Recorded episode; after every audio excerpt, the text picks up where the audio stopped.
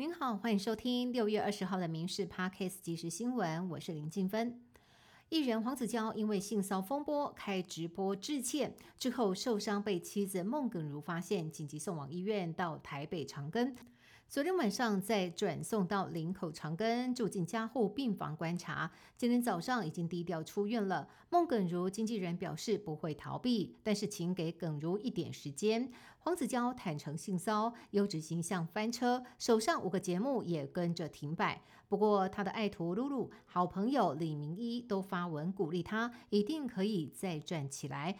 不过，针对爆料内容，S 姐妹发出声明驳斥不实指控，希望黄子佼以家庭为重。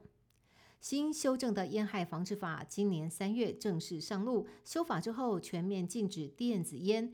并且纳管加热烟以及载具等，同时海关也陆续查扣了十八万包民众出国带回的加热烟。不过，资深媒体人彭华干认为，新法上路的罚款不符合比例原则，甚至罚得比酒驾更重。因此，今天率领两百名群众到国建署前递陈情书抗议，要求把选择权还给人民。高雄市查验出了四间诊所不当开立苯巴比妥给未成年青少年。市政府火速裁罚侯友谊阵营炮轰，早在七年前媒体就报道过，现在处理不止慢好几拍。在新北出事之后进行查验，政治意图相当明显。行政院副院长郑文灿表示，管制药品本来就会例行稽查，全国的标准都一致，用太过政治的眼光来看待每一件合理的事情，只会显得他们的状况很多。近来诈骗集团在网络上散布投资广告，以高报酬、低风险来吸引被害人上钩。许多民众想要大赚一笔，结果却是积蓄被骗光光。而警方呢，日前也发现有诈骗机房就设在马来西亚。因此，与马国合作逮捕了十名在海外的集团成员。网络上各类投资讯息非常的多，利用高报酬、低风险等话术来诱骗。警方也提醒民众，投资理财千万要注意，才不会成为下一个被害人。伊兰马赛国小今天举行毕业典礼，特别颁发了一张迟来的卒业证书。原来证书的主人当年家境清寒，付不出一元领毕业证书，成为了终身遗憾。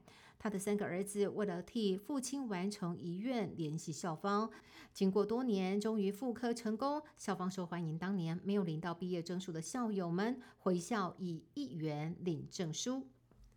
瑞士洛桑管理学院 （IMD） 今天公布了二零二三年 IMD 世界竞争力年报。台湾在六十四个受评比国家当中排名第六，整体排名连续五年进步，为二零一二年以来最佳表现。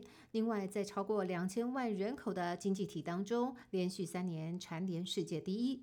国发会表示，IMD 世界竞争力评比可以当成对国家经济与社会体系的全面检验。政府将会虚心面对结果，分析我国的优劣势，并且与其他发展程度相当的国家对比，以此作为拟定未来具体行动策略的参考依据，力求国家整体竞争继续向上突破。一百多年前沉船的铁达尼号，美国旅游公司海洋之门带人进行铁达尼号残骸探险活动。昨天经船失联，根据了解，潜艇内应该有五个人，包括英国亿万富翁哈丁在内。美国海岸防卫队已经展开搜救任务，并且表示潜艇上的氧气可以维持生命九十六个小时。加拿大呢也出动空军加入搜寻行列。美方表示，当务之急就是先找到潜艇，再找人评估可行的水下救援任务。历史上古老的通讯方式飞鸽传书，在现在网络通讯发达的年代，印度竟然还有警察局训练飞鸽传书。这是位在印度东部的奥里萨邦，从英国殖民时期延续到了今天，由警察单位训练信鸽，作为警察局之间通信的方式。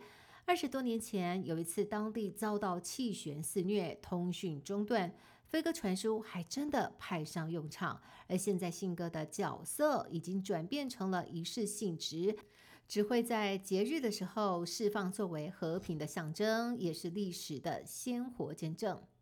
以上新闻由民事新闻部制作，感谢您的收听。更多新闻内容，请上民事新闻官网搜寻。